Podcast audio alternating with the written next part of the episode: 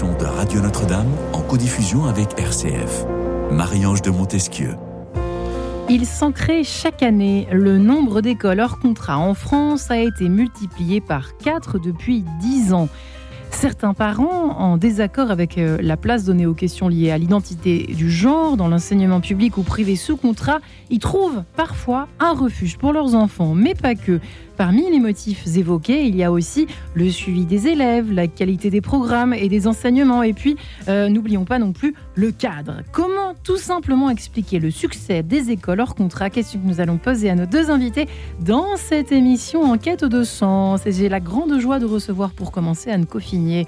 Bonjour Anne. Bonjour euh, Caroline. Eh bien, nous sommes là, nous sommes là effectivement pour rectifier, euh, car bah oui Caroline, eh, nous sommes là pour rectifier effectivement aussi besoin euh, les identités de nos invités du jour. alors vous êtes vous-même, vous êtes, on peut le dire, entrepreneur social, oui. c'est ça? On décrivez-vous toute seule, ça ira plus vite. Bah oui, je suis entrepreneur social parce que j'ai créé effectivement un certain nombre d'écoles, un certain nombre de, de, facs, un certain nombre de, de ouais d'associations, de fondations, en France, à l'étranger, euh, toujours dans le même domaine, qui est le domaine de l'éducation, le domaine de la liberté scolaire. Effectivement, j'ai créé la Fondation pour l'école il y a de cela maintenant 20 ans, et puis ensuite euh, d'autres choses, et en particulier la Fondation Kéros pour l'innovation éducative à l'Institut de France, il y a trois ans maintenant. Et puis, euh, toujours créer son école, l'association qui est un peu le leader dans le domaine, qui a les mains dans le cambouis et qui accompagne les créateurs d'écoles depuis, depuis 20 ans. Voilà, c'était juste des chiffres que je mentionnais, mais, ne vous inquiétez pas. Non, non, mais s'agissant, s'agissant des chiffres, euh, effectivement, euh, en fait, on, a un annuaire et on référence les écoles depuis 20 euh, ans, et c'est assez fascinant de voir que quand on a fait notre premier annuaire en 2004, il y avait quelques dizaines d'écoles, et puis les quelques dizaines d'écoles en 2004. Et en fait, les gens étaient très surpris de se rendre compte qu'il y avait un milieu hors contrat. C'était pas connu qu'il y avait des écoles indépendantes. Chacun pensait être un peu seul dans son domaine, une sorte d'exception. Et puis, euh, on a fait ce, premier annuaire et, on l'a même édité et on s'est retrouvé avec, allez, 100 établissements à peu près. Et ensuite, euh, à créer son école, on a accompagné les, créateurs d'écoles et il y en a eu de plus en plus. Et ces dix dernières années, on a vraiment eu une, explosion avec une croissance de 10% par an. D'accord? Et euh, l'année dernière, il y a eu 172 nouvelles écoles. Cette année, moins, parce que je pense que c'est l'inflation, c'est plus dur. Cette année, il y a eu 108 ouvertures. Euh, d'école. Ce qu'on appelle une ouverture d'école, euh, c'est euh, concrètement lorsque vous avez une ouverture de niveau, c'est-à-dire soit maternelle, soit élémentaire, soit collège, soit lycée. Voilà. Et, et, donc, ce qui est très intéressant, c'est que on a bien sûr beaucoup d'écoles primaires, mais on a beaucoup de maternelles à cause de la nouvelle loi, hein, qui rend obligatoire la scolarisation des 3 ans. Donc forcément, bah, Absolument. ça crée... Il faut bien trouver un endroit. on a aussi euh, un appel d'air avec le fait que l'instruction en famille est interdite. Donc il y a beaucoup de création d'écoles et on en aura encore plus l'année prochaine, puisque c'est la fin de la période de transition cette année. Donc ça crée plein de micro-écoles. On peut appeler ça micro-école, mais ça n'existe pas, une micro-école. Hein. Ça n'existe pas, hein. c'est une, un surnom. Voilà, c'est un surnom de tout petites écoles, surtout en ruralité. Il faut savoir qu'il y a 58% des créations d'écoles cette année qui étaient dans des bourgs de moins de 5000 habitants. Hein, donc ça veut dire qu'il y a des néo-ruraux, il y a des gens qui étaient en IEF, instruction en famille, et ces gens-là se disent, ben non, moi je ne vais pas mettre mon enfant dans une école publique, en plus très loin, je vais faire une petite école avec deux, trois familles, et euh, inventer quelque chose un peu dans la tradition des écoles rurales euh, publiques euh, d'avant. Alors on a l'impression que c'est presque facile quand alors pardon Anne Coffinier toute proportion gardée, c'est presque facile de se lancer dans la création d'une école. Caroline Merveilleux du Vigneault, bonjour. Bonjour Marie-Ange. Ravie de vous recevoir. Vous êtes vous-même fondatrice et directrice de l'école Jean-Paul II à Paris, pas très loin de Radio Notre-Dame d'ailleurs, hein, c'est très loin d'ici, dans le 14e. Ou dans le 6e, je ne sais pas d'ailleurs. Bon bref, c'est quand même le 14e. Euh, ça a été compliqué. D'abord, euh, avant d'expliquer comment, euh, comment, pourquoi vous avez créé cette école, est-ce que ça a été compliqué pour rebondir sur ce que vient d'évoquer Anne Coffini Ce qui est compliqué, c'est de se lancer en fait, parce qu'au début, on cherche des locaux, on, écrit un projet pédagogique, puis on, cherche des locaux et des familles, et on ne sait pas très bien par quoi commencer. Est-ce qu'on loue des locaux dans l'espoir d'avoir des familles, ou est-ce qu'on dit, on fait penser à des familles qu'on va ouvrir certainement sans, être vraiment certain. Et puis, il faut que le rectorat, bien sûr, accepte le dossier aussi. Donc la complication, elle est vraiment dans le fait qu'au début, c'est un pari. Euh, voilà. Et puis, bon, bah, quand tout est quand même bien ficelé, le pari marche. Et pourquoi vous l'avez fait? Vous, venez bah, J'ai voulu, j'ai voulu jouer, j'ai voulu parier. Vous êtes vous-même euh, Non, alors moi je suis professeur des écoles, enseignante. voilà, depuis, euh, bah, depuis une trentaine d'années maintenant. et en fait, on a, on a, une, on a, on a une expérience aux États-Unis. On a été expatriés pendant huit ans et nos quatre aînés, qui sont maintenant en études supérieures ou qui travaillent, ont fait tout leur primaire dans une petite école paroissiale américaine. Ouais. Où on a découvert un autre système éducatif extraordinaire où l'enfant était complètement au cœur du système. Euh, pour vous donner un exemple, euh, en la première réunion parents-professeurs qu'on a eue pour notre fille Bertie, euh, qui avait 5 ans à l'époque, la maîtresse nous dit Mais c'est un rayon de soleil, votre fille, mais comment je faisais avant quand elle n'était pas dans ma classe, etc. Puis avec mon mari, on se disait. on se disait, on ne doit pas tout comprendre. Nous, on arrivait aux États-Unis, où bon, on parlait anglais, mais on n'avait pas la culture et tout. Donc, on se disait, on n'a pas dû bien comprendre. Et en fait, on, a, on a découvert cette, cette, cette immense amour que les maîtresses ont pour l'éducation et, euh, et, sont d'une bienveillance extraordinaire. Et en fait, moi, j'ai tellement aimé cette vision de l'éducation où on parle de, des trésors de l'enfant qui nous est confié pour ensuite euh, euh, faire grandir sa confiance en lui et, après pouvoir être exigeant avec lui. que j'ai voulu le reproduire en France. Enfin, j'ai voulu, évidemment, j'ai repris un poste dans une école sous contrat en France, privée. Euh, et, en rencontrant les parents en réunion parents-prof, je leur disais, mais vous savez, euh, euh, Pierre-Antoine, il est tellement charitable à la récré, c'est celui qui va ramasser celui qui est tombé, mais tout de suite. Et en fait, les, parents sont tombés des nues et me coupaient la parole tout de suite en me disant, mais vous avez vu qu'il était nul en maths, c'est pour ça qu'on vient en fait. je dis, mais bien sûr que j'ai vu qu'il avait des difficultés en, maths. En, maths, on va mettre quelque chose en place. Mais sachez déjà qu'il a ce trésor de, ressources à, être tellement attentif aux autres, etc. Enfin, il faut vraiment qu'on parte de là, quoi. Anne Coffinier, quel est le premier critère au fond? Est-ce qu'on le sait? Est-ce que vous le savez euh, euh, qui, mène, qui, pousse ces Français à faire le choix du hors contrat pour leurs enfants, au fond? Quel est le premier critère? Euh, la recherche du bien de l'enfant. La, première chose qui, qui, les pousse à franchir le pas, c'est en général un enfant qui n'est pas bien dans une école ordinaire, que ce soit publique ou sous contrat, c'est-à-dire soit il s'ennuie, hein, beaucoup d'enfants précoces ou beaucoup d'enfants simplement très scolaires et très rapides s'ennuient, hein, le rythme est trop lent. Donc euh, quand un enfant s'ennuie, il est vite assez mal. Euh, ou alors euh, ce sont des enfants qui ont envie de faire d'autres choses à côté et qui trouvent pas la, souplesse nécessaire dans le système classique, c'est-à-dire par exemple des enfants qui vont faire beaucoup de sport, beaucoup de musique. Ou bien des enfants aussi qui ont une spécificité qu'ils veulent garder, par exemple un bilinguisme. Euh, c'est vrai que le système public. Donc il y a euh, l'excellence d'une. Voilà, il y a l'excellence, la fragilité, mais la fragilité n'est pas opposée à l'excellence. C'est ça que c'est là-dessus que qu'il faut, je pense, euh, renouveler notre vision. Euh, il y a des enfants, notamment vous voyez aujourd'hui par exemple les autistes Asperger, euh, le, regard que porte la société, notamment la société qui veut faire de l'argent sur eux, a tout à fait changé par rapport à avant. On sait très bien qu'un autiste Asperger, il peut être extraordinairement euh, lucratif et utile dans une organisation à condition de tenir compte de ses spécificités. De même, pour par exemple des personnes qui sont bipolaires, avant elles étaient rejetées, maintenant elles sont considérées comme, comme de vrais atouts, de vrais trésors, mais à condition de faire attention à leurs propres besoins. Donc, les enfants aujourd'hui, ils sont plus fragiles psychologiquement qu'avant, c'est clair. Ça, c'est quelque chose que vous remarquez Oui, euh, mais la société globalement est plus fragile. Il y a une fragilité générale, hein, je ne sais pas pourquoi, plus attentive, plus sensible. On, est moins, euh, comment dire, euh, des gens qui, disent, comment dire, qui mettent derrière eux les difficultés qui foncent. Il y en a bien sûr, mais il y a beaucoup de gens aussi qui s'arrêtent et qui se disent j'ai mal, etc. Donc on est une société qui s'écoute plus. Les enfants aussi en sont plus fragiles. Euh, ils ont aussi euh, autant de potentiel qu'avant, mais il faut faire plus attention à eux parce que les gens ont changé. C'est tout. ma question, c'était est-ce qu'il euh, il y a 20 ans, on, mettait, on, poussait plus nos enfants à, s'inscrire, enfin, on, inscrivait nos enfants hors contrat pour les mêmes raisons qu'aujourd'hui Non, pas tout à fait. Visiblement, vous avez presque bah, répondu à la, bah, question. le, comment dire Le hors contrat, au sens des écoles indépendantes, ont complètement changé en 20 ans. Il y a 20 ans, vous aviez essentiellement ce qu'on appelait les boîtes à bac. Hein, donc les boîtes à bac, c'est très utile, hein, euh, mais elles ont quasiment disparu. C'était pour passer le bac quand le bac était difficile euh, et qu'il était égalitaire, c'est-à-dire que tout le monde le passait de la même manière.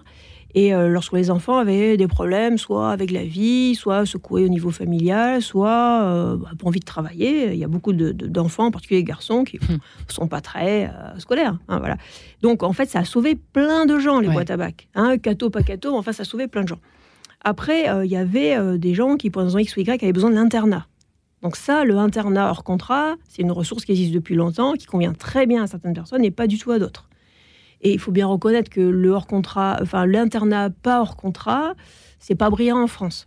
Hmm. Il n'y a pas beaucoup de choix. Il y a quelques, vous avez la Légion d'honneur, vous en avez quelques-uns hein, qui se comptent sur les doigts de la main, mais euh, franchement pas beaucoup.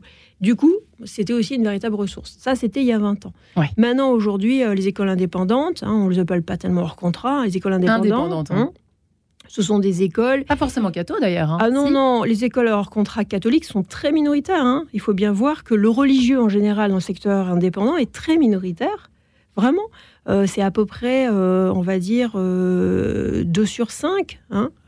Donc, ça fait pas beaucoup, hein, 40% de, on va dire, de l'existant. Dans les créations d'écoles actuelles, euh, les catholiques sont souvent mélangés à d'autres et donc l'école n'est pas forcément Mm. ouvertement catholique. Euh, et puis il faut dire aussi que enfin, le- le- l'enseignement catholique n'est pas toujours ravi de voir s'ouvrir une école euh, euh, catholique de plus. Donc euh, beaucoup d'écoles sont catholiques de fait. Vous voyez, elles ne cherchent pas forcément l'étiquette parce que ça apporte pas grand-chose en termes de soutien ecclésial. Et puis finalement, ben, on agrège plus facilement d'autres personnes en mettant pas forcément en avant la bannière catholique. Et pour autant, il peut y avoir vraiment euh, une proposition catholique, une équipe euh, qui vit sa foi, etc. Et le côté humain mis au premier plan, ça c'est ce qu'on peut lire à droite à gauche. Je pense que vous l'avez bien évoqué tout à l'heure euh, de votre côté, Caroline Merveilleux du Vigneault, dans votre école, euh, école Jean-Paul II à Paris, justement. Euh, j'imagine que ça fait partie des, priorités, c'est ça? C'est ce qui se retrouve, j'imagine, dans beaucoup de- d'écoles hors contrat, selon les spécificités. Vous l'avez dit, évidemment, Anne Coffinier, il y a parfois peut-être plus l'accent mis sur le côté intellectuel, la performance, je ne sais pas, mais j'imagine. hein, j'imagine qu'il y a plusieurs types d'écoles hors contrat aussi. Ah oui, oui. Hein, on est bien d'accord. Euh, et chez vous, c'est plutôt effectivement le côté, euh, le, euh, le côté humain, le côté unique aussi de chaque élève. J'ai l'impression que ça se retrouve Oui. aussi pas mal. Oui, hein. c'est ça. Vous parliez de fragilité. Moi, j'aime tellement la fragilité des enfants. Enfin, c'est, je trouve que c'est vraiment une T'es bon, t'es mauvais en maths, mais t'es bon dans autre chose. hein, Mais oui, fait. et puis euh, en fait, euh, c'est pas c'est pas le sujet. Moi, nous, ce qui nous intéresse, c'est de prendre l'enfant comme il est, de voir ses forces justement, de lui dire mais t'as vu ce que t'as réussi à faire, mais bravo, mais t'es incroyable. Et après de lui dire mais tu vois, t'as réussi à faire ça là en grammaire, mais en maths tu vas y arriver aussi puisque tu y arrives en grammaire. Et donc on, on lui- on le- on lui donne, on l'aide à avoir confiance en lui et à le pousser au maximum. Et du coup, l'exigence est possible parce qu'il y a une immense bienveillance avant. Mm. Et puis parce qu'on a vu aussi que euh, en poésie, euh, il récitait ses textes de manière incroyable. Du coup, on l'a, on, on l'a envoyé réciter ses textes dans les autres classes pour le mettre en valeur, etc. Donc, euh, l'enfant, en fait, sait qu'il n'existe pas juste parce, parce qu'on a repéré qu'il était nul en maths et donc on le pointe du doigt. Non, pas du tout. On- il, il est, euh, il, il- il co- il découvre en fait ses forces et ça l'aide en fait à lutter contre ses faiblesses. Et euh, alors, c'est sûr qu'on a cette chance d'avoir des tout petits effectifs. La moyenne, c'est euh, chaque maîtresse a une quinzaine d'élèves. Et donc, c'est très très peu. Donc, on connaît les Donc ça, enfants. je vous ai même pas demandé, c'est de la maternelle au, Au CM2. Au Ouais, CM2. oui, absolument. Mm. Euh, et, euh, Très peu, 15 ans. C'est le- double- la moitié de bien des classes. euh, Voilà, et c'est- c'est double ou triple niveau, c'est-à-dire que chaque maîtresse a à peu près 7 élèves par niveau et un double niveau. Donc voilà. Euh, ce qui fait qu'on connaît très très bien les enfants. Et, euh, en fait, dans le projet pédagogique, euh, on, on se, enfin, c'est qu'on- c'est- c'est- on met en place un emploi du temps pour que chaque maîtresse ait euh, l'occasion d'être maîtresse de tous les élèves de l'école. C'est-à-dire que la maîtresse de maternelle, par exemple, elle fait l'anglais en E CE1, CE2, elle fait le sport, elle fait... Ce qui fait que quand on reçoit les parents pour parler d'un enfant, il y a toujours toute l'équipe des maîtresses. Ce qui nous permet un- une, vision beaucoup plus affinée de l'enfant, une connaissance plus, juste. Et euh, aussi, la, la bienveillance est plus facile parce que euh, la maîtresse qui a passé la matinée à essayer d'expliquer les fractions et elle n'a pas réussi, et l'enfant, elle est un peu, voilà, elle est un petit peu, elle peut être un peu fatiguée, agacée, mais il y a l'autre maîtresse qui est là, mais tu sais, en anglais, par contre, il avait travaillé comme un fou, il s'était donné du mal. Ça nous permet d'être plus juste avec l'enfant et de plus facilement l'encourager, et puis surtout de trouver des, des, des- astuces plus affinées pour répondre à ses, besoins et ses attentes. On a envie de vous répondre, euh, évidemment, que ça devrait être comme ça partout. En fait, ça, devrait être la base de l'éducation, de l'instruction et, des, motivations euh, des, professeurs et des encadrants de toutes nos écoles en France. Mais apparemment, c'est pas tout à fait le cas. Plus peut-être tout à fait le cas. Anne Coffinier, Caroline Merveilleux du Vigneault, je vous propose de nous retrouver juste après l'orchestre du Roi Soleil de Jean-Baptiste Lully. Nous nous retrouvons juste après. À tout de suite. Quête de sens, une émission de Radio Notre-Dame en codiffusion avec RCF.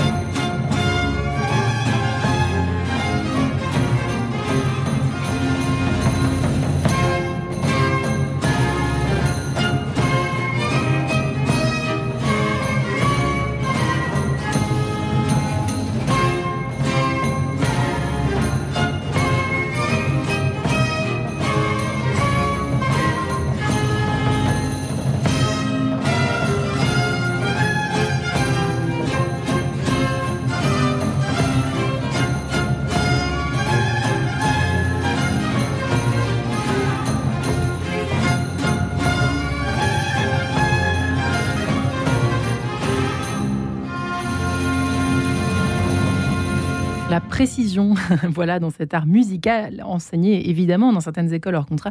L'orchestre du Roi Soleil, en tout cas, de Jean-Baptiste Lully, à l'heure où nous parlons, eh bien, du succès, et oui, des écoles hors contrat, comme jamais, comme nous l'explique Anne Coffinier, qui a créé euh, son école, qui a créé, qui a fondé l'association Créer son école entrepreneur social qu'elle est, engagée pour la liberté scolaire depuis bien des années, euh, qui, dirige également la fondation Kairos pour l'innovation éducative. Peut-être un mot sur la fondation Kairos, Anne Coffinier Oui, la fondation Kairos euh, réfléchit à tout ce qui permet euh, d'inventer euh, l'éducation de demain en une invention qui permette aussi de transmettre notre civilisation. Parce que souvent, l'innovation est quasiment dans l'opposition à la transmission.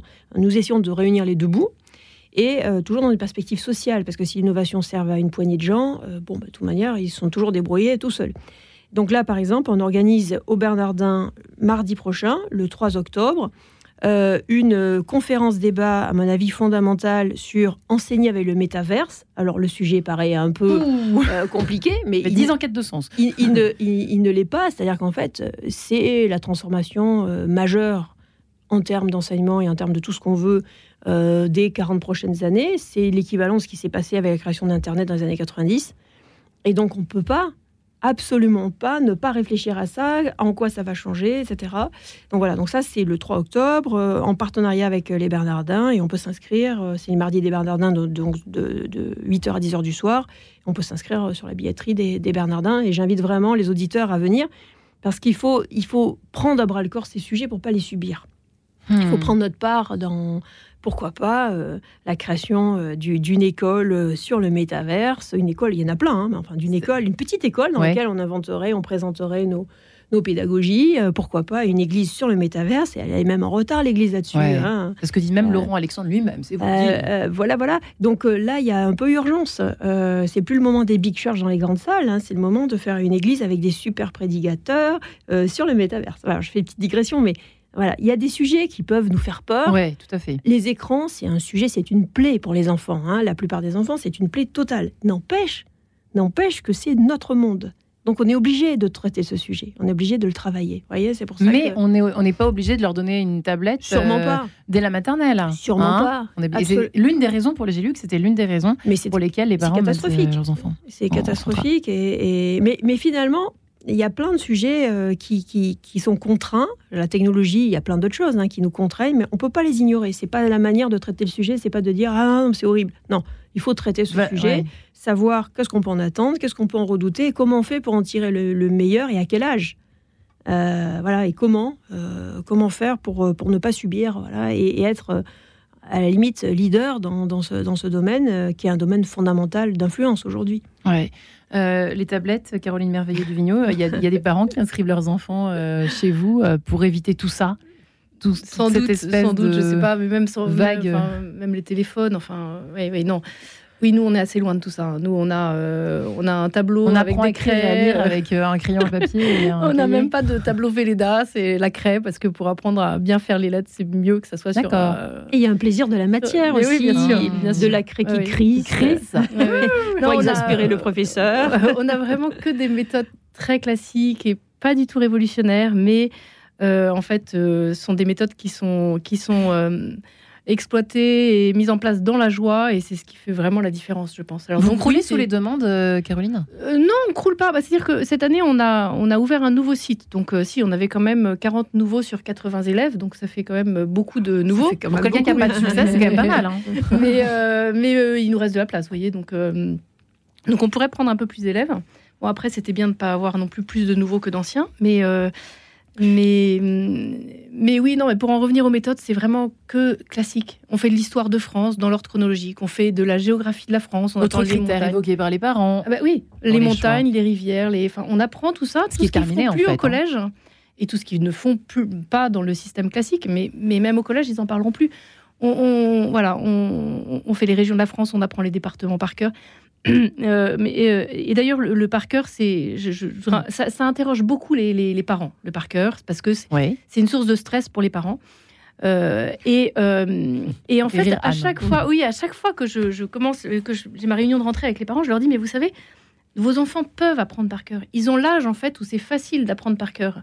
Alors, quand ils reviennent à la maison avec La Vierge à midi de Paul Claudel, qui fait une page entière, et les parents paniquent. Oh, il va jamais y arriver En effet, les parents n'y arriveront jamais, ils n'arriveront pas à l'apprendre, ou ça sera très très compliqué. Mais les enfants, pour eux, c'est facile.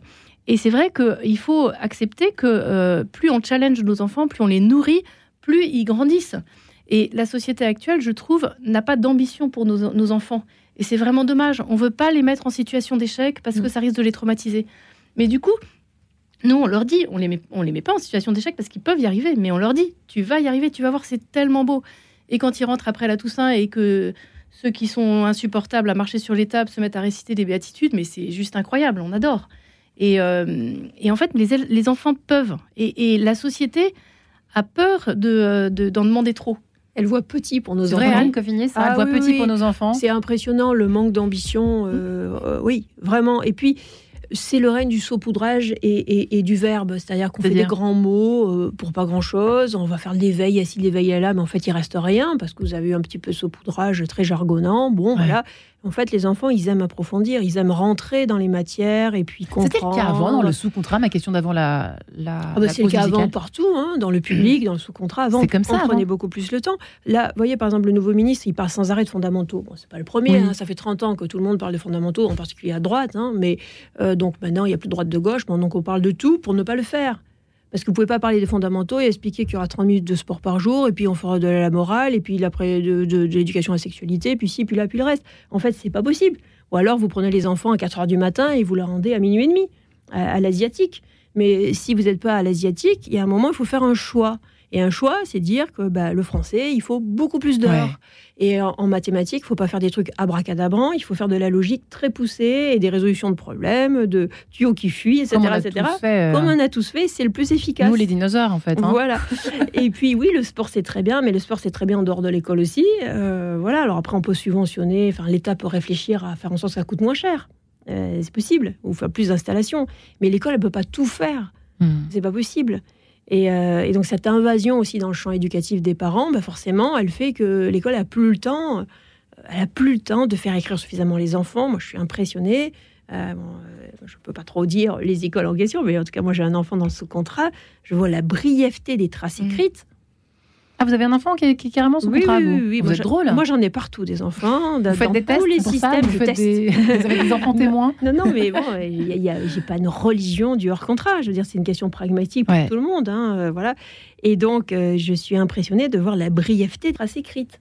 C'est très court.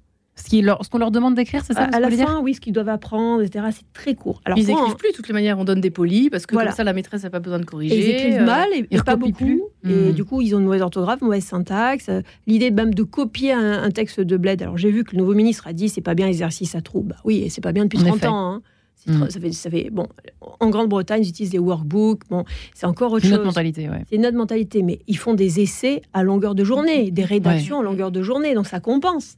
Tandis que nous, on n'écrit rien du tout, on n'écrit plus de textes d'invention. Mhm. Donc si on fait en plus de ça des textes à trous, euh, il reste plus que des trous dans la tête de nos enfants. les résultats, les succès au bac, est-ce qu'on sait si les élèves hors contrat ont meilleurs résultats La réponse est évidemment oui, ou c'est plus compliqué que ça C'est une question qui est compliquée. Les, élèves euh, au, du bac ou hors contrat euh, ont de bons résultats. Vous avez deux types de hors contrat au bac. Hein. Vous avez des élèves très très performants dans des établissements qui sont d'élite, et là, ils écrasent tout. Et puis, vous avez des établissements qui sont plutôt pour des enfants qui ont des difficultés à un titre ou à un autre. Et là, ils s'en sortent correctement. Mais le problème, c'est qu'on passe pas du tout le même bac. Vous savez, hein, Marie-Ange, on passe pas du tout le même bac et c'est un grand scandale. Et d'ailleurs, à créer son école, on prépare un recours euh, contentieux là-dessus parce que c'est pas normal. C'est-à-dire que là où les autres élèves passent le bac essentiellement au contrôle continu, en passant simplement six épreuves en deux ans, ces épreuves sur table, vous voyez, en deux ans, eh bien les élèves du hors contrat passent 20 épreuves sur table en deux ans. Euh, donc c'est pas du tout la même affaire et zéro point en contrôle continu. parce que on n'a pas droit au contrôle continu. Ils considèrent que le contrôle continu c'est pas possible pour nous. Donc en fait on passe pas le même bac. Notre bac est plus dur. Alors ça va très bien pour les, les écoles et les élèves très performants, mais pour les élèves qui étaient sauvés par le hors contrat, bah en fait c'est un désastre parce qu'en fait du coup ils se disent je vais aller dans le public et ils l'ont à l'ancienneté. C'est-à-dire qu'ils redoublent deux, trois fois en faisant rien, ils apprennent rien. Alors que dans nos écoles, ils bossaient beaucoup, ils étaient encadrés, tenus, et ils avaient un vrai niveau quand ils passaient le bac. Donc on arrivait à faire réussir plein d'enfants qui ailleurs n'auraient pas eu le bac du tout, parce qu'ils auraient été abandonnés. Donc ça, c'est un recul social majeur, ce, bac. Et vous me disiez, vous parliez des contraintes euh, à l'instant justement gouvernementales, des, en tout cas, peut-on dire, des euh, oui, des contraintes ou des, Mm. ou des barrières hein, Mm. qu'ils peuvent mettre à la création d'école. Mais une fois que l'école est créée, un contrat, qu'est-ce qui se passe? On est contrôlé tous les ans? Alors, il y a plusieurs barrières. D'abord, il y a les barrières à la création, comme vous le disiez, et ces barrières sont essentiellement assez bêtes. C'est-à-dire que on, on oblige les directeurs d'école euh, d'avoir 5 ans d'expérience dans l'enseignement. Alors, ça paraît intelligent en soi, mais imaginez-vous, euh, par exemple, qui, qui faites, euh, euh, qui organisez euh, des, des- des émissions sur l'éducation, qui creusez ce sujet depuis des années. Vous pouvez pas ouvrir une école. Vous êtes orthophoniste, vous avez 15 ans d'expérience, vous pouvez pas ouvrir une école. Vous êtes éditeur scolaire, vous pouvez pas ouvrir une école. Vous voyez? Donc, en fait... euh, Déjà, c'est limite. hein. euh, c'est très limitant. Et si vous êtes chef d'en- chef d'entreprise, vous avez une vraie vision, vous, vous êtes, vous Encore êtes- moins. Encore moins. Encore moins. C'est-à-dire qu'en fait, dans leur idéal, ça serait le professeur de l'école publique qui dirait tiens, je vais créer une école. Ce serait ça leur idéal. Et ça, c'est limitant et c'est dommage. Et on est les seuls pays du monde à faire ça, à exiger vraiment ça. Et ça limite. Ça, c'est l'entrée. Après, une fois que l'école existe, bien, ça dépend des moments. Euh, en fait, malheureusement, l'école publique est souvent le bouc émissaire euh, des, des frustrations, des inquiétudes de l'éducation nationale. Donc, quand il y a un gros problème, en général, il faut taper un peu sur l'école hors Vous avez contrat. un exemple Euh, oui, bah, par exemple, il y a eu les attentats islamistes. Il est évident que ça n'avait aucun rapport avec les écoles hors contrat. Il n'y a pas un seul euh, comment dire, responsable d'attentat qui venait de ce type d'école. Il n'y a, il y a vraiment aucun lien de rien, de rien, de rien. Mais les conséquences de ça, ça a été quoi? Interdire l'école à la maison et redoubler d'exigences sur les écoles hors contrat. Tout en ne fermant pas ces multiples écoles, euh, comment Oui, dire, informelles, clandestines, les écoles du soir, les écoles coraniques. Euh, J'étais avec une amie euh, hier euh, qui est huissier de justice dans le 9-3 et elle me racontait que en faisant son travail d'huissier de justice, elle tombait très souvent sur des écoles coraniques avec 50 fillettes voilées alors qu'elles avaient 8 ans. Le gouvernement ferme les yeux. Tout le monde ferme les yeux là-dessus. Il y a énormément de déscolarisation aussi de filles musulmanes dès 12 ans.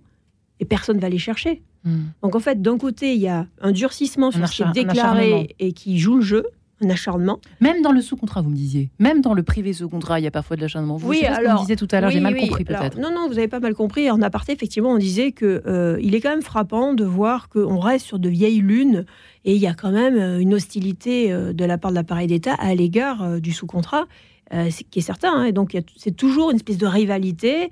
Euh, et il n'y a pas que le hors-contrat qui est dans, dans le collimateur. hein. Vous êtes, vous, êtes plus embê- large. vous êtes embêtée, vous, Caroline, ou pas Euh, Vous avez été embêtée Moi, je suis surveillée de près. Euh, j'ai des, j'ai des inspections régulièrement. Tous les? Euh, non, enfin, j'en ai pas eu tant que ça. En fait, j'en ai eu, euh, j'en ai eu trois en huit ans. 3 en 8 ans? Ah Oui, oui, c'est oui. même pas tous les ans. Ah non, non, c'est pas tous les ans. Non, non, mais regardez, ans. dans l'école publique, vous savez en moyenne quand est-ce que vous êtes inspecté? D'abord, l'établissement n'est jamais inspecté, c'est le professeur. Hein. et en moyenne, c'est une fois tous les 15 ans. Et maintenant, c'est même organisé comme ça. C'est-à-dire qu'il y a un décret qui dit que vous allez être, organisé, vous allez être inspecté trois fois dans votre carrière. Et donc, ça correspond à tous les 15 ans. Donc, ça veut dire que nous, nous sommes surinspectés par rapport aux professeurs Oui, dans le donc 3 public ou 8 dans le en fait énorme. Donc, c'est énorme. vous êtes en train de me dire, Et, puis c'est euh, sans, sans préavis. Ils préviennent pas. Ils arrivent, euh, ils arrivent, ils disent Ils voilà, arriver pour à deux ans et 15, demi. hein, Et- oui, oui, oui, oui, Hmm. oui, oui, ils sont arrivés une fois à 4, en effet. On était dans 70 mètres carrés à l'époque. À 4. Et là, là, ils, là, ils notent, ils notent, ils notent, ils épluchent tous les cahiers, euh, sauf les cahiers de caté. Ça, alors, il y a une. euh, ouais, oui, oui, non, ça, c'est manifestement. À moins que l'Esprit Saint ait fait quelque chose. Peut-être, oui. non, non, mais c'est pas dans leur domaine. C'est pas dans le leur domaine, pas dans leur domaine. Non, Non, en fait, ils viennent vérifier que on suit bien euh, le socle commun, D'accord. euh, que, que pour le coup, on doit suivre. C'est donc un, un paquet de, de- de connaissances. C'est quoi le euh, socle commun? Ça correspond à quoi? Au maths français? Non, non, non, non. C'est quoi le socle commun? Ça veut Ah dire non, quoi? c'est Donc en fait, si le socle commun de compliqué. connaissances, de compétences et de culture, c'est un texte euh, honnêtement horriblement jargonnant qui, con- Oui, c'est qui, con- qui correspond à cinq piliers. Dans ces cinq piliers, euh, c'est jamais un pilier par matière. Toutes les matières sont mélangées, donc c'est plutôt des, développer l'esprit citoyen. Vous voyez, donc c'est des choses comme ça. Donc c'est complètement Et transversal. tout est transversal, et donc c'est très très compliqué de s'y retrouver. vous checkez, euh. Caroline. C'est bon. Vous checkez tous les. Ah, c'est bon, horrible, toutes c'est les horrible. On des heures à traduire notre programmation qui est toute simple, hein, euh, Voilà. en- en- dans, dans un vocabulaire. En jargon. Voilà, c'est ça. Et ce jargon, donc, euh, en fait, il faut prouver que les élèves sont amenés de manière progressive et bien pensée pour maîtriser ce socle commun à 16 ans. Mais si on lit ce socle commun de manière ambitieuse, on pourrait y passer une vie. C'est quasiment, ça couvre l'univers euh, mental euh, mondial, si vous voulez. C'est pas très Donc, rationnel. Euh, Il y a un Mm. moment où, il- bon, il- du coup, on est un peu livré à la bonne volonté des inspecteurs, puisque le texte n'est pas précis. Quand un texte n'est pas précis, bah forcément, ça ouvre Ouais. la porte à tout. Euh, donc vous n'êtes pas embêté, mais quand même un peu surveillé. Vous vous sentez surveillé, mais vous n'avez pas eu de problème jusqu'à maintenant. Ah non, non, non, j'ai pas eu de problème. Non, non, j'ai eu des questions. Alors c'est vrai qu'ils ont épluché le projet pédagogique et ça c'était normal. Et par exemple, euh, ils m'ont dit, mais dans votre projet pédagogique, c'est écrit, euh, les enfants ne doivent avoir que des conversations qui font grandir. Alors là, ça les a beaucoup interpellés. Alors du coup, on a eu toute une discussion sur les conversations qui font grandir. Ça leur parlait pas du tout. Et moi, je trouve ça, en fait, je, euh, symptomatique. oui, non, et puis, et puis, moi, ma conception de l'école, c'est vraiment une école familiale où, de fait, c'est logique d'avoir des conversations bienveillantes. ils ont compris? je ne suis pas certaine qu'ils aient compris. Ils m'ont reproché de ne, pas, euh, de, de, ne pas avoir assez de débat avec les enfants. Alors, bon, il faut, faut, voir ce qu'on met derrière le terme les débat. De 3 ans, avoir un débat, Mais voilà, c'est ça. Euh, il y a des choses qu'on n'a pas besoin de débattre à mes yeux. Euh, voilà. Hmm. Mais, et, puis, et puis, je dois dire que c'est vrai que moi, à l'école, je, ne veux, je veux que les enfants ne n'apprennent, ne voient, ne travaillent que sur des choses belles. Donc, des textes qui, des textes magnifiques. Les textes de dictée, ce ne sont que des textes d'auteurs. Euh, voilà. Sinon, j'ai l'impression qu'ils perdent leur temps. Donc c'est vraiment, pardon Caroline de vous couper, mais c'est vraiment un point très important, si je peux dire quelques mots là-dessus. Il y a quand même une différence entre euh, l'univers des écoles indépendantes, qui est un univers qui cherche à respecter le temps de l'innocence et qui valorise beaucoup la beauté.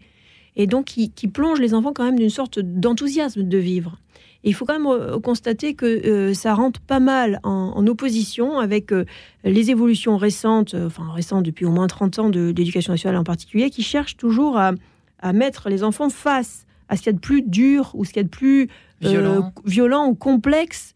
Donc on va leur parler de toutes sortes de choses qui sont quand même très anxiogènes. Et c'est vrai que ça fait partie de la vie. Mais il faut aussi penser à donner envie à vivre aux enfants. C'est, ça va pas toujours de soi. et quand vous regardez les livres anciens, on a la chance de, donner beaucoup de livres anciens euh, aux, écoles. Eh bien, c'est toujours l'école de la joie, l'école de la vie, vivre la vie. Enfin, c'est très impressionnant comme c'est feel good. Eh ben, il paraît qu'il y en a un qui était un peu déprimé, c'était Thomas Dutronc. je ne plaisante un peu, je ne savais rien en tout cas. À tout de suite. En quête de sens, une émission de Radio Notre-Dame en codiffusion avec RCF. je ne savais rien Jeune, je ne connaissais rien. Un beau jour, j'ai changé tout d'un coup. J'ai tout oublié. Je me suis réveillé ce matin de bonne humeur. Comme ça pour rien, j'étais content, surpris de n'avoir aucune idée noire. Je me suis habillé d'une grosse chemise à fleurs comme ça pour rien, j'étais content, sans savoir pourquoi, sans savoir comment. J'étais enfin guéri, sans savoir de quelle maladie. Bien sûr, on a plus de temps, on a des cheveux blancs et l'angoisse de l'avouer. Mais de l'amour pour son facteur, comme ça pour rien. Je me suis réveillé de bonne humeur Je ne savais rien. Je, je ne connaissais rien. Un beau jour, j'ai changé tout d'un coup. J'ai tout oublié. Tout oublié.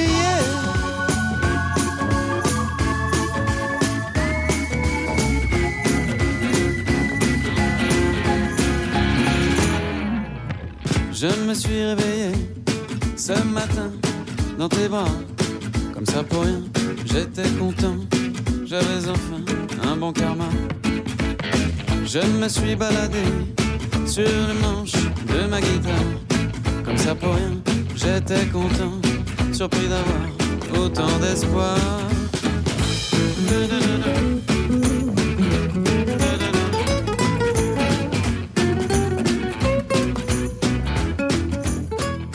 Et voilà pour Thomas Dutronc, à l'heure où nous parlons eh bien, du succès des écoles hors contrat, euh, qui n'est plus une surprise pour personne. Thomas Dutronc, je ne savais rien, pour être précise. Voilà comment expliquer leur succès. Anne Coffinier est ici Elle qui a fondé l'association Créer son école, euh, qui, euh, a également, qui dirige également euh, la fondation Kairos pour l'innovation éducative. Dieu sait qu'on en a besoin en ce moment dans ce chantier éducatif, surtout en France. entrepreneur social que vous êtes engagé hein, pour la liberté scolaire, Anne Coffinier. Caroline Merveilleux du Vigneault est également avec nous et qui a fondé et qui dirige l'école Jean-Paul II à Paris, boulevard du Montparnasse, qui est une école donc catholique. Là, pour le coup, j'étais un peu surprise, Anne Coffinier, par vos chiffres mentionnés au début de l'émission sur euh, finalement le, le peu par rapport à ce que j'imaginais, la proportion assez faible d'écoles catholiques hors content, qui se disent en tout cas catholiques. c'est hein. c'est vrai que ça correspond pas à ce qu'on pense tous. Spontanément, on se dit euh, les écoles indépendantes, c'est surtout des écoles religieuses. Mais alors c'est vraiment faux.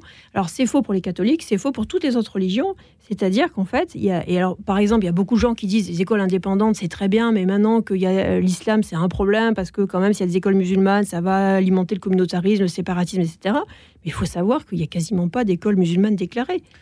Et il y en a très peu qui se créent. Donc ça fait partie des fantasmes. Il y a toutes sortes d'associations périscolaires et des associations clandestines, euh, et euh, l'islamisme se répand de manière absolument évidente dans le champ éducatif, mais pas sous la forme d'écoles hors contrat. D'accord. C'est ça qu'il faut voir.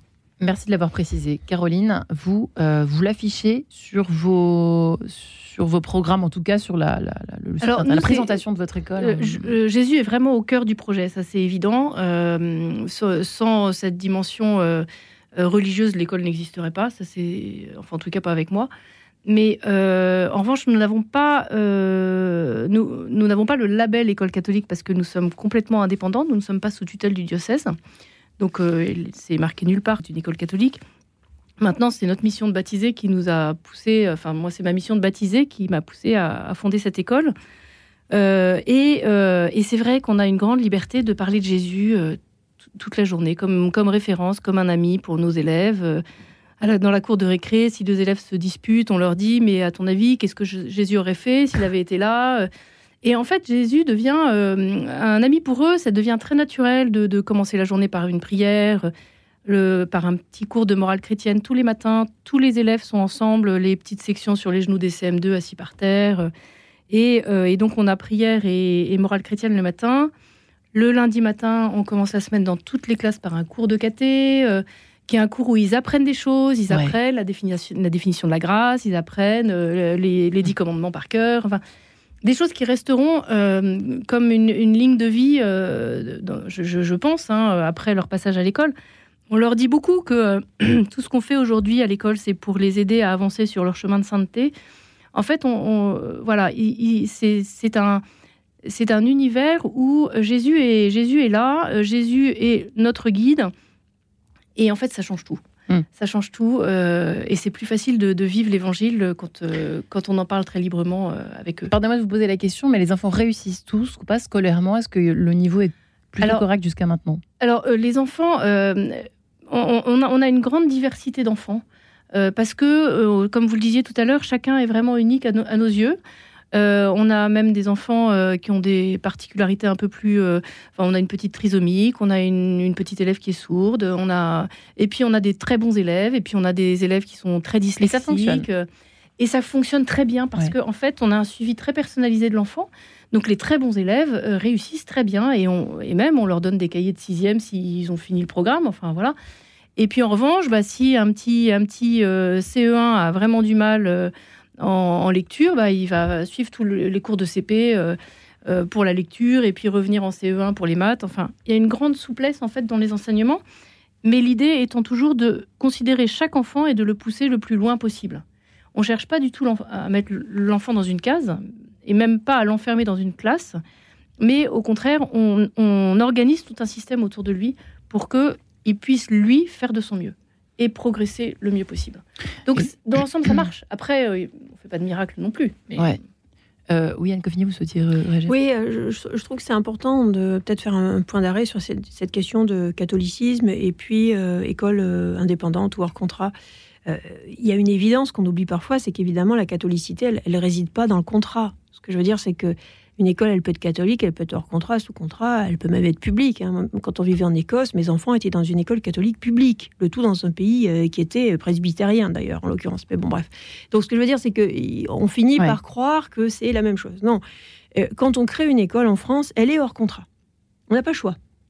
Pendant cinq ans, et d'ailleurs, comme il n'y a pas d'argent, euh, pendant plus que cinq ans.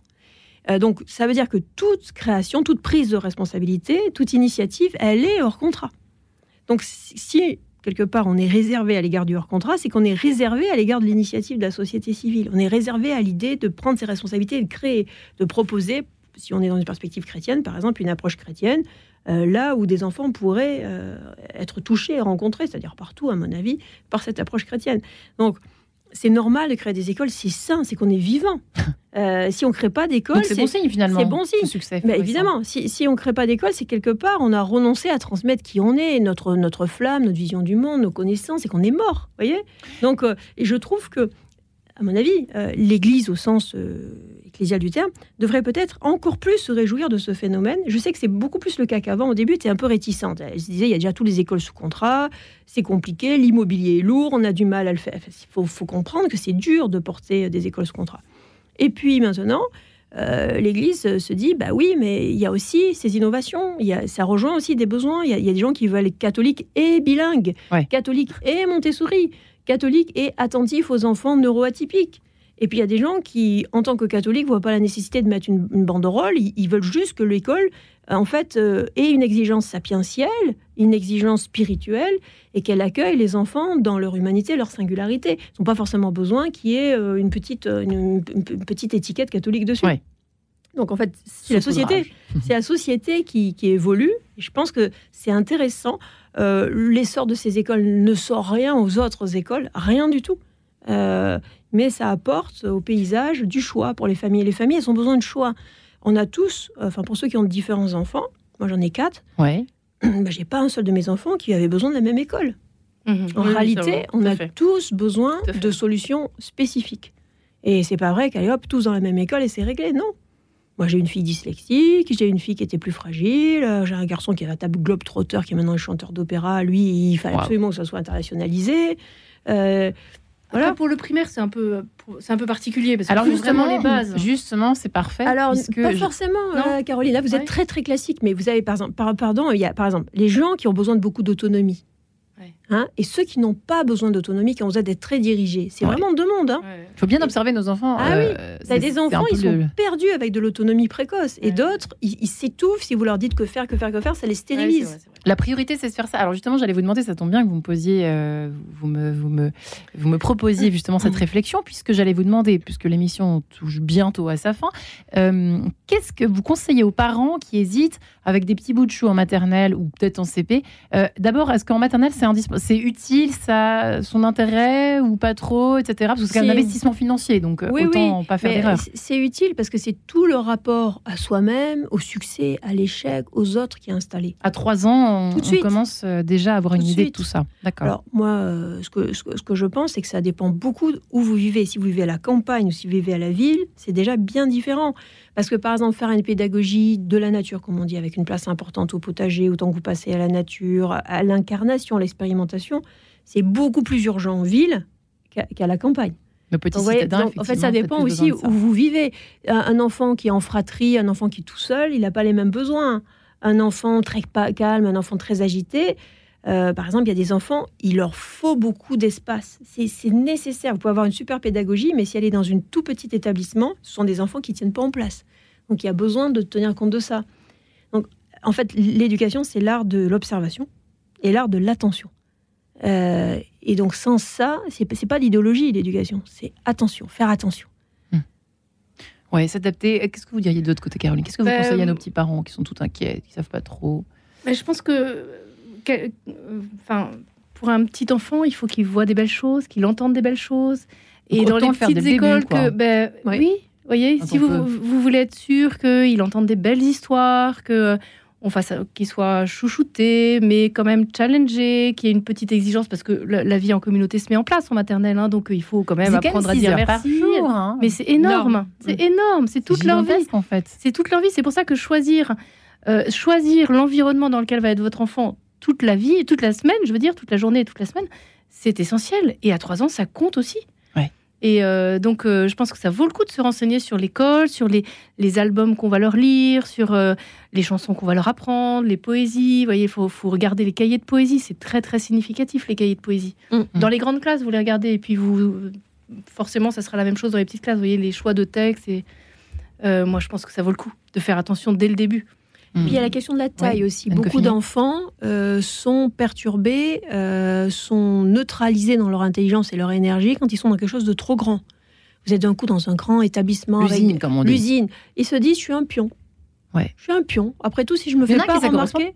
Oui, c'est vrai. Il y en a, c'est c'est vrai. C'est sûr, il y, a, on sait il y a des gens qui ont besoin... Alors, je dirais surtout, parce que tout petit, on a quand même besoin... C'est un peu dommage. Hein, quand si ça leur honnêtement, euh, à 3 ans, j'ai envie, j'ai envie de dire, euh, à 3 ans, on À, a, quand à même, 40. on a quand même besoin qu'on ait- qu'on fasse attention à nous oui. et, et qu'on sente que chacun a un destin.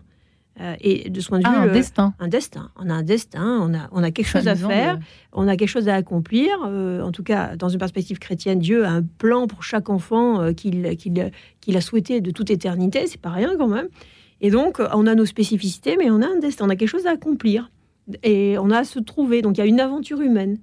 Et cette aventure humaine, si on vous dit, alors tu es euh, dans le couloir 47, euh, dans la page truc et euh, la cohorte 50, euh, pff, ouais, voilà. Alors après, effectivement, vous avez raison, euh, Marie-Ange, lorsqu'il y a certains élèves assez timides qui n'aiment pas trop qu'on ramène le moi euh, tout le temps, hein, parce que un des problèmes aussi de la pédagogie un peu anglo-saxonne, c'est beaucoup le moi, je pense que si, moi, je pense Ouais. que là, voilà. Alors que la pédagogie française est une pédagogie de l'humilité. On dit pas moi, on dit nous. On commence jamais une lettre en disant je, etc. etc. Donc il y a toute cette idée de l'effacement du moi au profil du grand savoir universel et la notion d'universalité, qui n'est pas du tout une notion anglo-saxonne. Et donc il y a des enfants qui se sentent beaucoup mieux dans l'anonymat d'une classe à 40, euh, où on ne les interroge pas trop, etc., parce qu'ils n'ont pas besoin de, se positionner eux-mêmes, ils ont plutôt envie d'avoir une réflexion intellectuelle, discrète, cachée, à la limite, juste le professeur qui les lit. Et puis d'autres qui ont besoin euh, d'être sur la scène en permanence, d'interagir, de, de se donner en spectacle. Et, et donc, en fait, là aussi, hein, il faut, faut être attentif aux besoins de nos enfants. Ouais. Euh, à, donc à partir du, du CP, euh, vous avez plus de demandes à partir de la maternelle ou à partir du CP Est-ce que là, pour le coup, vous sentez que c'est le moment où les parents commencent à se poser de vraies questions? Parfois, c'est l'entrée en sixième aussi. En fait, c'est à chaque début de cycle, en fait, finalement. J'imagine qu'il y a des, des demandes en masse euh, dans alors, chaque en- école? En fait, nous, la, la grande joie qu'on a en général, c'est de recevoir des fratries. Euh, les parents adhèrent au projet pédagogique. Donc, euh, ils, Ah, ils là, pour le envisagent coup, pas trop. Bah le oui, oui, on n'est pas, on n'est pas tout à fait. Oui, oui. Mais oui, mais bon, je, je, je, je comprends ce que dit petites- dans les Anne dans, classes, dans c'est la- vrai. C'est mais, surtout après que ça mais dans les hein. petites classes, en fait, il y a quand même des fondamentaux. Je veux dire que ça soit Ouais. dans la nature ou en ville. euh, Je veux dire, il faut, faut faire de l'analyse grammaticale, il faut apprendre l'histoire de France. Faut, enfin, les bases, elles sont quand même à mettre en place. Enfin, moi, à mes yeux, c'est l'essentiel quand même. Euh, et donc, on accueille les fratries. Euh, et donc, on a en effet euh, des demandes dans, tout, dans toutes les, dans Oui, c'est pas, il y a pas les classes. euh, Non, non, non, non. un boom non, en vraiment, CP. Enfin, non, non, pas, parce que non, parfois non. on peut se dire autant mettre son enfant dès la maternelle, comme ça, il est sûr d'avoir sa place en non, CP. non, mais je trouve ça dommage d'arriver bon. en CP parce que euh, c'est Ouais. génial la maternelle. Trois ans, il se passe beaucoup de choses dans la tête Oh, et puis c'est magnifique tout ce qu'ils Est-ce qu'on apprend à lire plus tôt dans les écoles hors contrat ou pas? Alors chez nous, non. Chez, non, non. En chez grande nous, section Chez nous, ils savent lire en fin de CP, enfin en milieu de CP, ils savent lire. Mais c'est impossible qu'ils tombent sur un piège. Quoi. Ils savent lire couramment. C'est- Les, quand les parents sont, sont, euh, sont inquiets parce qu'à Noël, ils savent pas lire ou parce que... euh, Pas de en panique. fait, on hein. leur dit, mais non, attendez, c'est un jour à la fois, c'est euh, un son par jour, euh, et vous inquiétez pas, en février, ils sauront lire tout. Et ça n'a jamais raté. hein. Et le euh, travail le soir, les devoirs sont plus importants en général en hors contrat que fini ou pas? Est-ce qu'il y a un peu une. Ça dépend de quel heure Ça- ça contrat. n'a rien à Disons, dans leur l'heure contrat contrat catholique, oui, c'est clair que le- les devoirs euh, sont beaucoup plus importants. Et c'est vrai qu'il y a une place du par cœur. Et, et sur le par cœur, Hmm. je voulais dire quelque Oui. chose. Euh, le par cœur, euh, il a montré sa puissance. Et, et c'est assez euh, amusant de regarder que on est très fasciné par l'Asie, qui caracole toujours en tête des classements, mais on veut surtout pas reprendre le, le facteur numéro un euh, de leur succès, qui est quand même le par cœur. Ils ont une mémoire surdéveloppée. Et la répétition. Et la répétition. sport. Voilà, par cœur et répétition. Et donc, on veut pas. Et en même temps, on voudrait être aussi fort que les Asiatiques. Bah, la première chose, quand même, à, à comprendre, c'est qu'il faut développer la mémoire très vite, en même temps que le sens logique. Trois ans. Et tout de suite, Très tôt. tout de suite, tout de suite, tout de suite. Bien, avant trois ans C'est ça que vous voulez dire tout de suite Ça veut dire quoi Ah bah oui, euh, dès qu'on peut, hein, les comptines, les, euh, les mouvements. Dans l'éducation classique française, on faisait énormément de choses qui étaient physiques. Euh, notamment dans l'éducation nobiliaire. euh, gens avaient euh, une éducation à domicile. Ouais. On faisait beaucoup, beaucoup euh, de musique, de danse, de sport, de cheval, de tout ce qu'on veut. On développait énormément Très tôt. très, très tôt. Donc en fait, on était très littéralisé, on était très à l'aise avec son corps et on mémorisait beaucoup, beaucoup de. C'est pas ce qu'on imaginait Bah, de prime abord. C'est amusant Si, ce que si. vous racontez. et on, et on mémorisait énormément de textes. Et quand vous prenez l'éducation asiatique traditionnelle, Ouais. Vous apprenez pendant des années des textes sans même les commenter, ni même être sûr que vous avez compris quoi que ce soit. Et après, vous commencez à faire une analyse, et voir, à débattre. Quand vous prenez aussi... euh, On fait ses gammes en fait, hein, finalement. On y fait ses gammes là-bas. oui, mais il y a aussi cette idée qu'il faut une, une quantité base. assez importante de connaissances pour pouvoir commencer à faire quelque chose avec la logique. À créer des débats. Voilà. Comme le prochain inspecteur chez Caroline. Alors que dans d'autres méthodes, on voudrait que la logique fonctionne sans aucune connaissance préalable.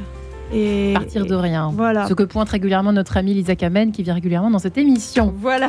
Voilà. Eh bien, merci infiniment, mesdames. Anne Merci, merci euh, pour votre association Créer son école. euh, et la Fondation Kairos également. Bravo pour ces deux œuvres, Anne Coffinier. Et merci Caroline Merveilleux, également bravo pour votre école Jean-Paul II à Paris dans le Ouais, 14e. c'est une joie. Hein, on peut toujours s'inscrire pour l'année Ah prochaine. oui, avec joie. École Merci à vous Saint-Jean-Paul et j'espère qu'on a répondu aux questions des auditeurs qui étaient nombreuses ce euh, jour. Voilà. Et très bonne journée à tous. Merci beaucoup Marie-Ange. Au revoir.